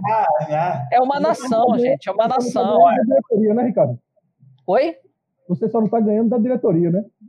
Não, a diretoria é outra história. A diretoria, Ah, nós somos primeiro- contra a primeiro diretoria. a gente tira a Dilma, depois. todas as suas ações. Primeiro a gente tira a Dilma. Depois a gente vê que esse papo aí. Eu já ouvi. Calma, galera, depois da Copa tudo vai melhorar. Eu sei onde é que vai dar. Olha, Vai ter buscas! Não! Como eu tenho uma militância antiga, eu sei que vocês estão querendo acabar com a minha fala para desconsiderar o prêmio que a nação vai receber amanhã. A é nação, nação, pede receberá independência do meu país. Porque o Pusca é voto popular. Vocês já votaram, inclusive, no Arrasca?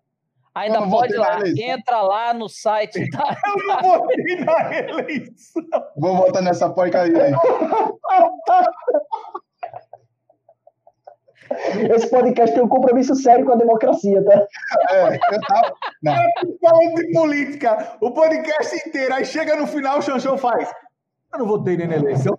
Porque eu tava ajudando a eleger parlamentares, vocês não entenderam. É um propósito. O Xanxão escolhendo o podcast no final. Arthur, solta a vinheta na nota de repúdio, que eu não aguento mais essas pessoas, pelo amor de Deus, velho.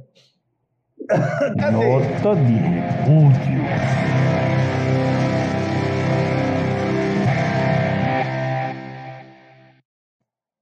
Minha nota de repúdio vai para quem não vota nas eleições e fala de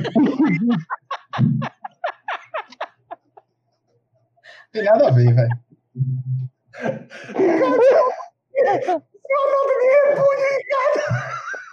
Minha nota de repúdio. Cuidado vai com a tua pra nota de repúdio, viu, Ricardo? Não, calma. Minha nota de repúdio vai para todo mundo que zombou de Rubens Barrichello ao longo da sua vida, dizendo que ele estava atrasado, dizendo que ele demorava, dizendo que agora que ele está entendendo que foi golpe mesmo. E, no entanto, ele hoje postou que ele vai tomar vacina primeiro do que a gente. Parece que o jogo virou e quem está na frente hoje é Rubens Barrichello. Parabéns, Rubinho. Hoje não! virou. Hoje não! Hoje sim! É isso, não faz. A corrida virou. Aí ele é o último, aí passou assim. Isso. Foi mal, desculpa. Eu não queria fazer piada com o Rubinho. Xanxão, sua nota de repúdio. O Xanxão entrou para esculhambar o podcast. Hoje. É, exatamente. Xanxão, É freestyle, pai, ó. Joga e Sua- joga. Hã? O Xuxa é paraquedista, tá ligado? Ele chega aloprando. Ai, ai. Eu queria mandar um abraço para minha companheira que está assistindo da casa dela, o Jorge, na casa dela. Onde é que você está, Jorge? Na casa dela.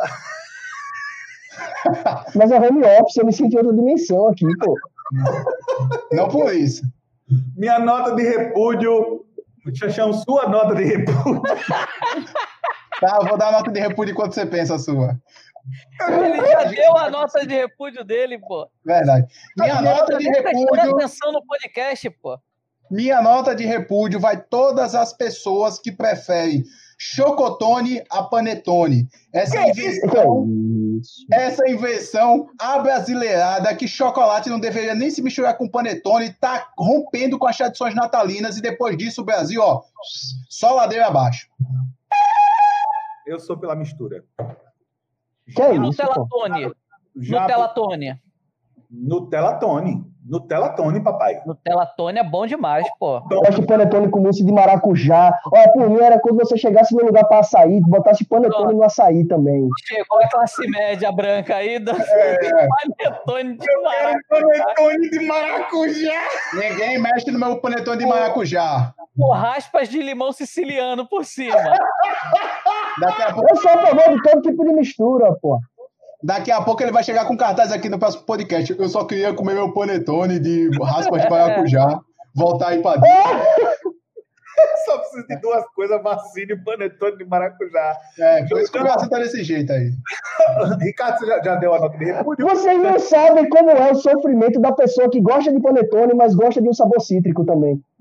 Sofre. Sofre. Nossa.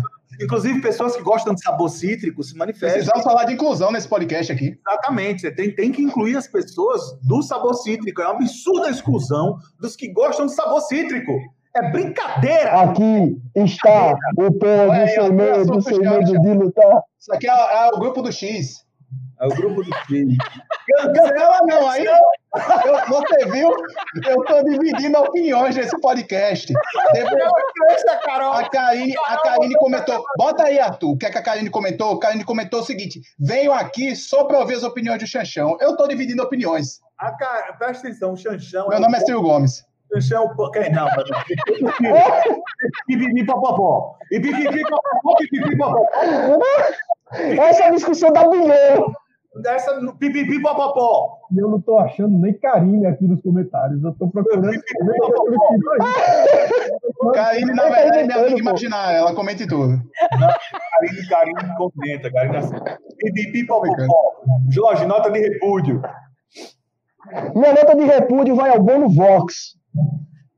Por quê, velho? Não sei, eu acordei puto com o YouTube hoje, velho. Eu não gosto do YouTube, o YouTube é muito ruim. É uma, é uma, é uma banda que se propõe a ser uma coisa, ela não consegue ser. Tá?